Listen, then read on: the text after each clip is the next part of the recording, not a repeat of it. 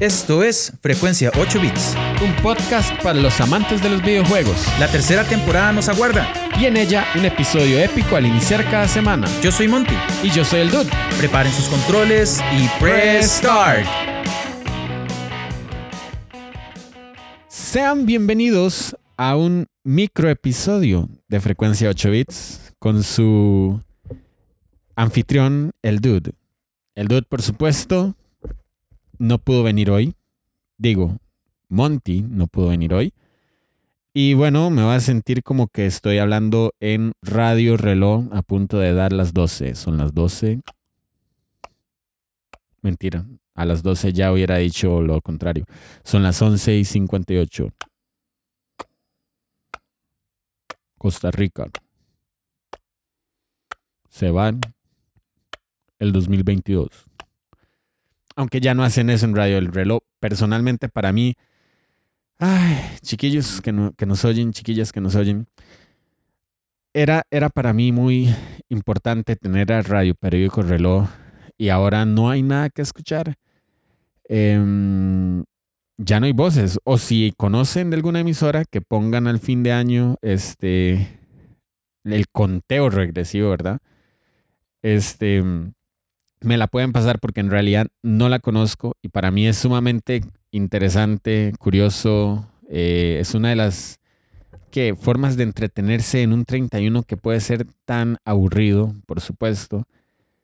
Escuchar a alguien hacer un conteo regresivo hasta, los, hasta las 12 de la noche es lo más divertido que uno puede hacer en 31 de, de diciembre. ¿Quiénes están de acuerdo? Quiero escucharlos porque hoy ustedes que nos escuchan aquí temprano un lunes por la mañana, son ustedes los que me van a acompañar a mí, porque estoy el día de hoy solo en el set de frecuencia 8 bands. Entonces, chicos, chicas, si quieren aportar ahí al grupo, si quieren mandar sus saludos, si quieren decir una emisora que ustedes oigan, porque hoy la hablada de papaya, el segmento no oficial de frecuencia 8 bits, lo tenemos que hacer juntos. Entonces, en la hablada de papaya yo puedo decir las actividades que el dude hace un 31 de octubre, y ahí está el older brother que no me deja mentir, son básicamente comer y dormir. Comer, dormir y tal vez ver uno que otro video. De hecho, les comento, ah, si a mí algo que me parece sumamente curioso es que este, a veces pasan música de Costa Rica de los años 80, 70, todo esto del chiqui chiqui y así lo pasan a veces en canales de nacionales. Ahorita no recuerdo si canal 9 o todos estos canales que no son el 7 claramente porque el Chinamo pasa, el canal 7 pasa el Chinamo o canal 6, changos, estoy diciendo nombres, o canal Sexes pasa eh, sus cosas, ¿verdad? Pero definitivamente, este, esas son mis actividades. Esperar a que sean como las 10 para comer quedar a reventar. Este, y bueno, ¿qué actividades utilizan ustedes un 31 de diciembre? ¿Qué actividades realizan más que utilizar? Las pueden también comentar para que el dude no se quede hablando solo. Desgraciadamente hoy Monty, este, creo que tuvo algún asunto personal, él me explicó, ahorita no lo recuerdo, pero este, por supuesto me pidió que intentara hacer un micro episodio. Así que Vamos a ver cómo nos va. Este, un podcast generalmente lo hacen dos, eh, pero también es un, es un ejercicio interesante hacerlo solo porque de pronto uno puede explorar temas que a uno le interesan. Pero en la habla de papaya les puedo comentar que, mm, vamos a ver, ah bueno, tengo que comentarlo, esta semana el buen Danito, que nos oye siempre, este, yo le compré hace unos días el tele y el play.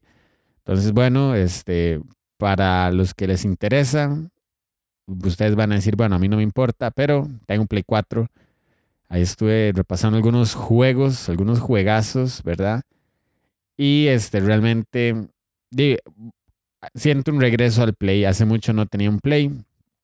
Entonces, este, Ahora más bien tengo la oportunidad de jugar Horizon y Ghost of Tsushima y todos estos títulos exclusivos para la PlayStation que este, han sido tan, tan, cotizados.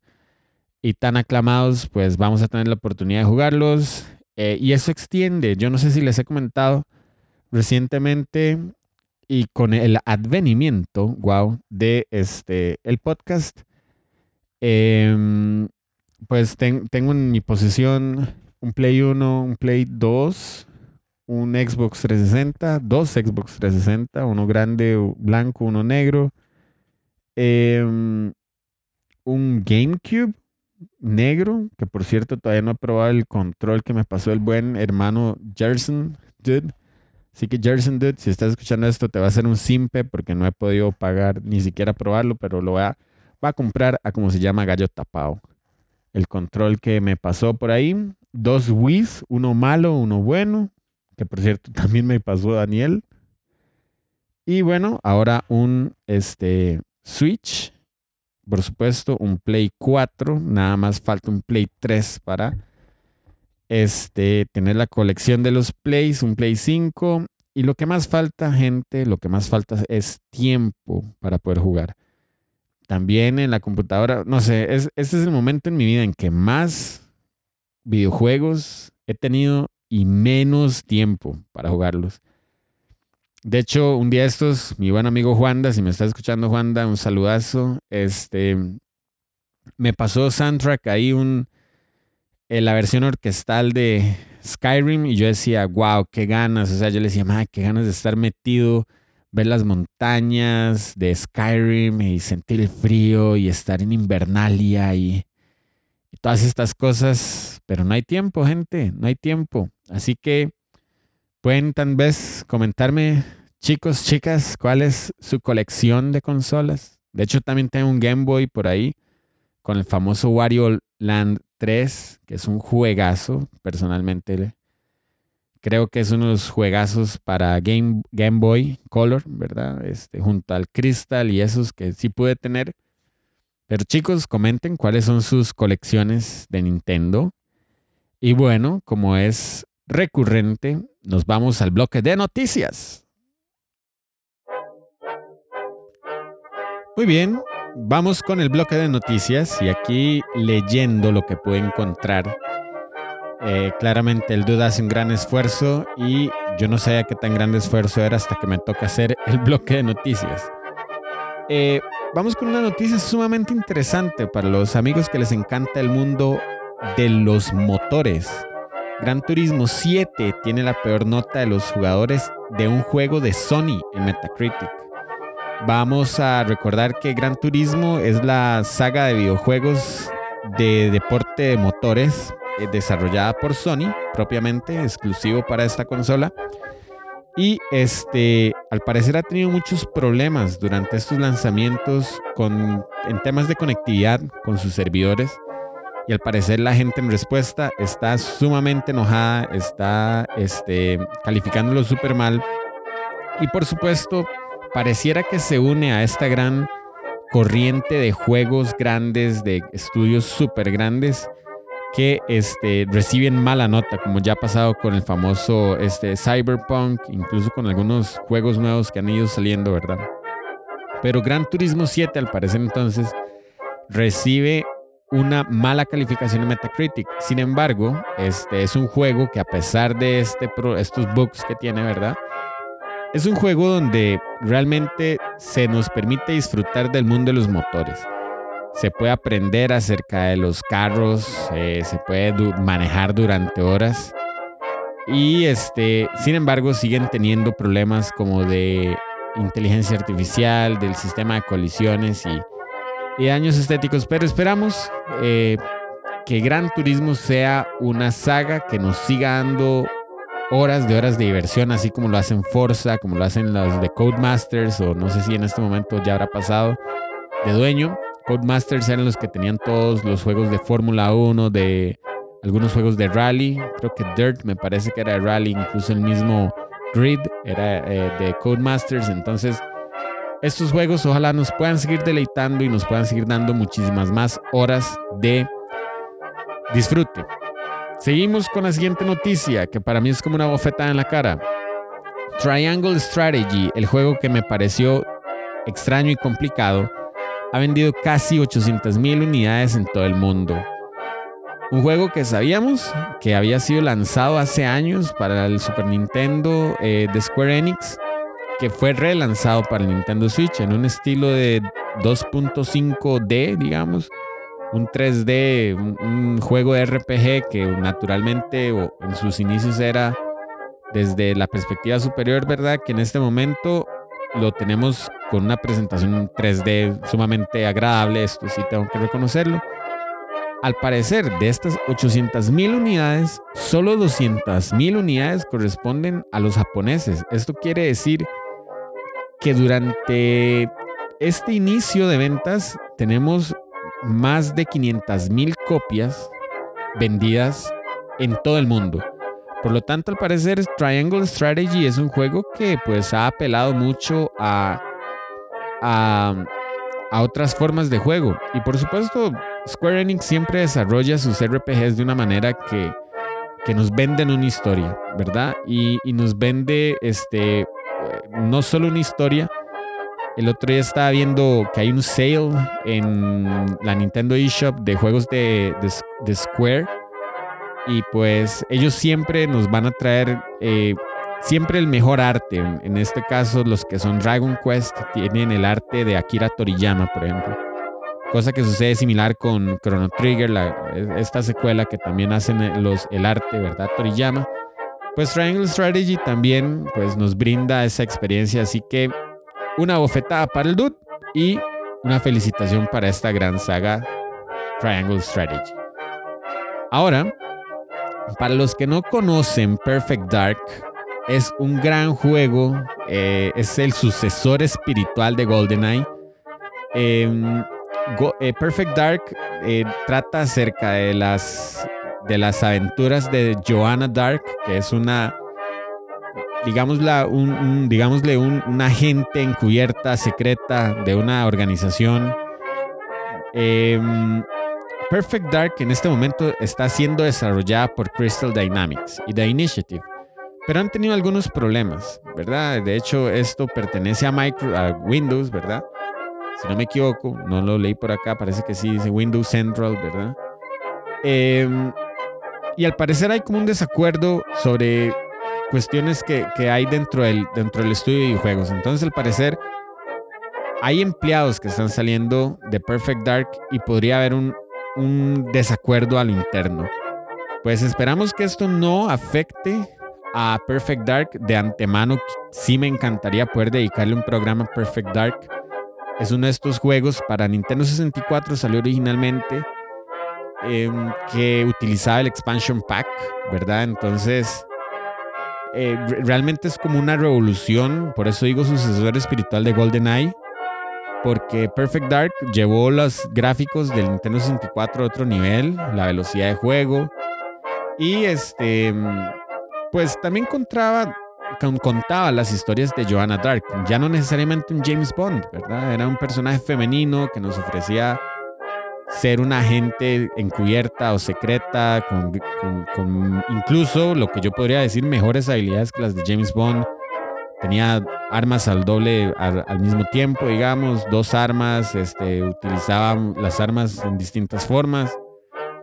Y Perfect Dark contaba la historia de esta, de Joanna, que al final también se mezclaba un poco con aliens y con otras cosas. Entonces, sumamente interesante y ojalá que no pierdan a Perfect Dark. Recordemos que la separación de Rare de Nintendo fue comprada por Xbox y tuvimos un título, de hecho yo lo tengo, eh, Perfect Dark Zero, que es un juego que salió para Xbox 360, tal vez un poco olvidado, pero bueno, ojalá le puedan seguir dando continuidad a esta saga. Y unas últimas dos noticias que sé que para nuestros amigos que poseen servicios de... Eh, ¿Cómo le decimos a esto? Broadcasting, no, servicios de streaming, streaming. Netflix eh, anuncia un anime de Tekken, ¿verdad? No sabemos qué va a pasar. Se llama Tekken Bloodline. Sabemos que Tekken, para los que le, han dado seguimiento, no solo es un juego de pelea, sino que a lo largo de siete entregas por lo menos. Yo sé que yo tengo el 7, entonces, este, a lo largo de siete entregas ha venido desarrollando toda una trama. y tenemos al personaje principal, tal vez, creo yo, Jin Kazama, ¿verdad? Y toda esta contraposición con la corporación Mishima de Heihachi y todos estos. Eh, es un juego sumamente eh, interesante. Ya sabemos que eh, Netflix ya está con su serie Cuphead, basada en un videojuego. También retomó Castlevania y este Netflix ha decidido darle a Tekken su propia serie. Además, este es un anime. Además de Resident Evil, que a partir del 14 de julio nos dispone de una serie en live action, ¿verdad? Digamos, una serie eh, protagonizada por personajes eh, de la vida real. En este caso de em, Resident Evil. Así que eh, esperaremos a ver qué sucede con estas dos series. Vamos a estar muy atentos. Y por supuesto, si las vamos a ver, espero que todos compartamos y estemos eh, informando a ver qué sucede con el desarrollo de estas dos series. Esto fue el bloque de noticias. Bueno, gente de frecuencia 8 bits, ¿cómo se han estado sintiendo? ¿Cómo se sienten? ¿Cómo, cómo van sintiendo el, el episodio? A veces algo que me he dado cuenta es que cuando hay dos personas puedo respirar mejor. Y este, que digo mucho este, también eso, y verdad. Entonces, eh, si quisiéramos hacer un juego estilo Sergio y Caleb y estos amigos que ya han estado acá, ¿por cuántas veces el dude dice este, eh, verdad?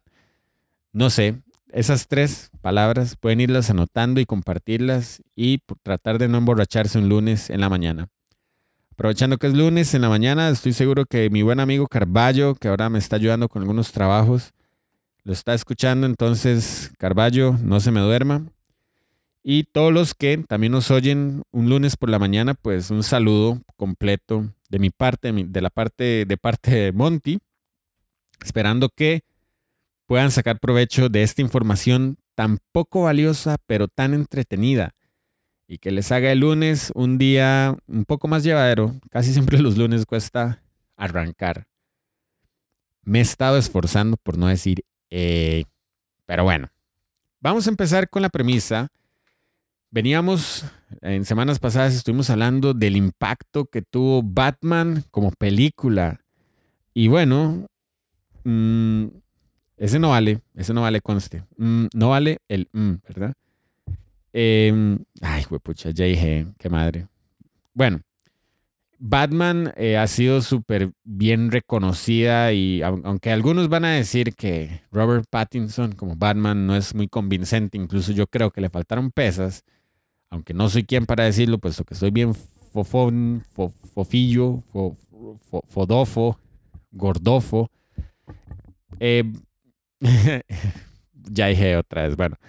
Robert Pattinson ha hecho su trabajo y en realidad es una película que a mí me gustó mucho. Eh, plantea un Batman sumamente detectivesco, ¿verdad? Entonces, este, tenemos ahora un episodio tal vez breve, es un micro episodio, aunque ya llevo 18 minutos, espero no cansarlos mucho con mi voz, pero vamos a hacer un pequeño recorrido por los ojos de Batman, gente. Eh, Batman es mi personaje más querido de, los superhéroes y creo que de ahí radica la, la aversión a Marvel. En realidad, si yo tuviera que decir cuál es mi personaje favorito de Marvel, yo tal vez diría que Spider-Man, ¿verdad? Por las eh, por la serie animada de Spider-Man de los noventas, sumamente querida.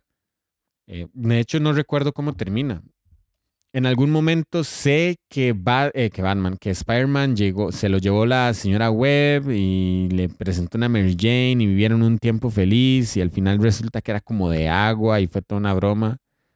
Me gustaría volver a repasarla, sé que está en Disney Plus. Por si la quieren ver, también está la serie clásica de los X-Men o los Hombres X. ¿No? ¿Cómo es? X-Men. ¿Cómo era? No sé qué empieza. Hombre. ¿Cómo es? Empieza. Y después decía X-Men. Era X. Bueno, no sé, la cosa es que es como hombres men, o no sé qué carajos, o X, X, La cosa es que ahí están en Disney Plus, pero vamos a hacer un episodio rápido acerca de los juegos de Batman, que sí tengo que reconocer que, que lea algunos, de hecho tengo algunos en mi posesión en distintas consolas y algunos ya no los tengo, pero sí me han entretenido. Entonces le vamos a dar al press start. Bueno, nos vamos de una.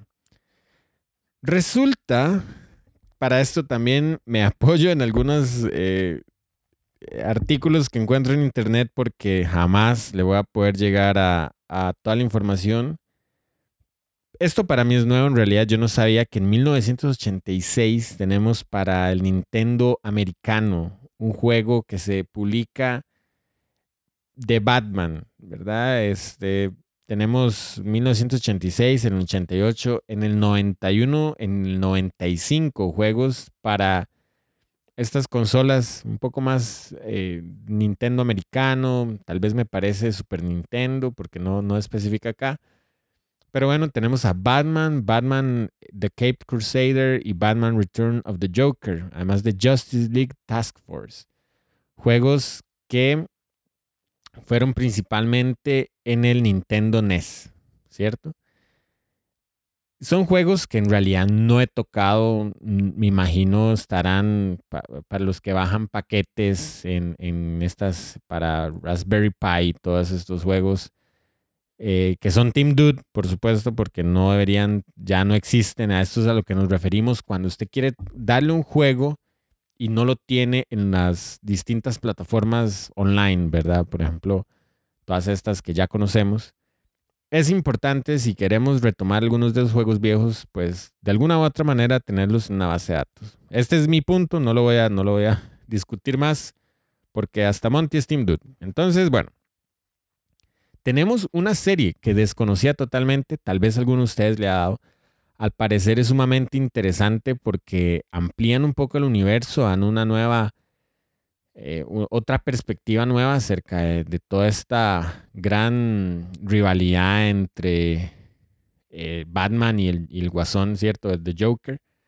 Y tenemos a Telltale Games, Telltale, que es este, una serie eh, de episodios, digamos, de una serie de videojuegos en forma de episodios que narran una historia, ¿verdad? Realmente tampoco he tenido mucho chance de, jugarlos, pero al parecer son em, aventuras gráficas, ¿verdad? Son sin, cada, aventura tiene cada, este, digamos, cada episodio, no es, cada aventura tiene cinco episodios, por lo tanto son diez episodios que eh, se juegan estilo mm, como este tipo de juegos como mm, eh, Strange. ¿Cómo se llama este juego? Se me fue.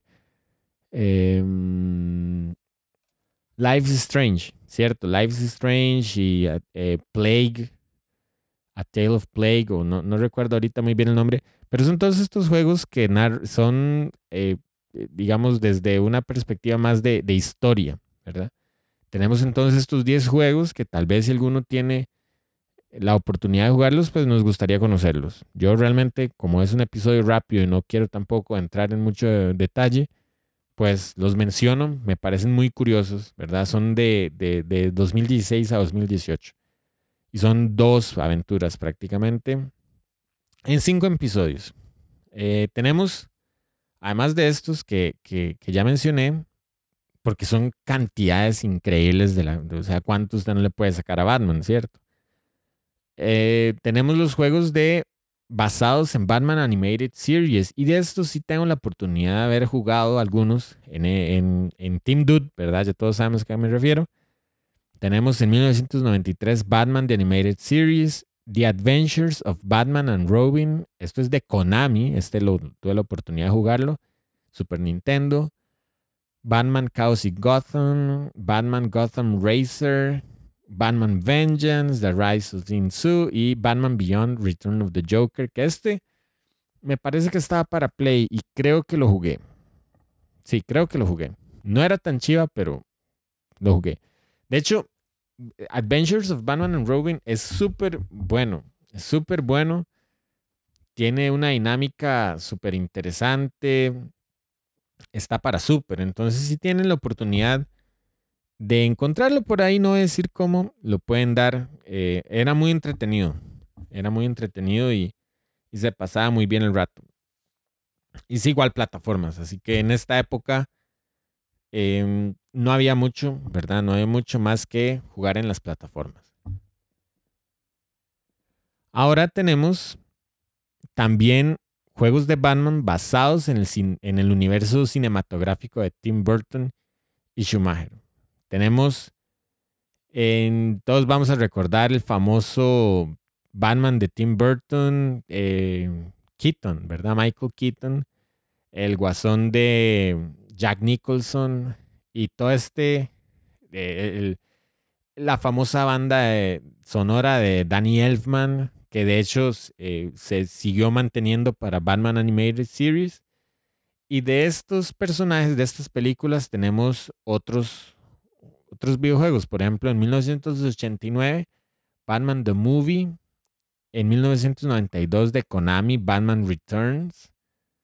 No sé si es este el que jugué, de hecho lo voy a ir buscando mientras que menciono esto.